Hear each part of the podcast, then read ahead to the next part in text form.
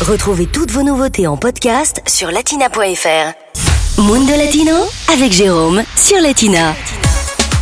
Allez, aujourd'hui, dans Mundo Latino, direction le Paraguay pour fêter la Sainte-Blaise. C'est parti.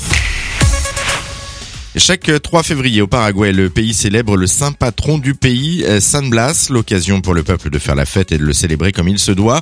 Euh, Dominique Scobri est le directeur de l'Alliance française au Paraguay. Il nous présente pour débuter ce personnage de San Blas. San Blas en français c'est Saint Blaise, l'évêque de Sébaste. Il est effectivement fêté le 3 février au Paraguay et il y a tous les ans une messe solennelle qui a lieu dans la cathédrale de, de la ville d'Assomption. C'était un médecin, évêque de Sébaste en, en, Arménie, martyr chrétien, ermite, torturé et exécuté au, IVe siècle sous l'empereur Licinius. Et c'est par tradition le saint patron des otorino-laryngologistes.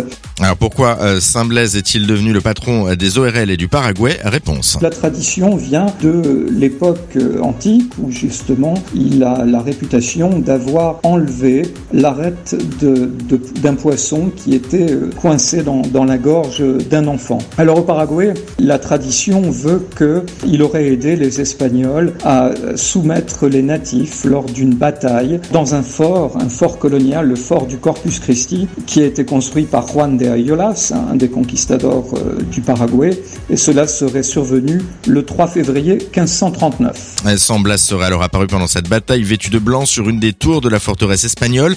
Il aurait ainsi permis la victoire aux conquistadors, une victoire depuis célébrée tous les 3 février dans le pays. Chaque fois, il y a évidemment une messe dans, dans les églises, mais il y a aussi parfois l'occasion de se réunir autour d'un banquet, d'une célébration qui se termine par des buffets d'aliments locaux avec le traditionnel barbecue, l'assado, et avec, dans certains cas, des, des célébrations le soir avec des feux d'artifice. Bon, c'est une véritable fête patronale. Les cérémonies sont particulièrement impressionnantes à Ciudad del À la frontière brésilienne.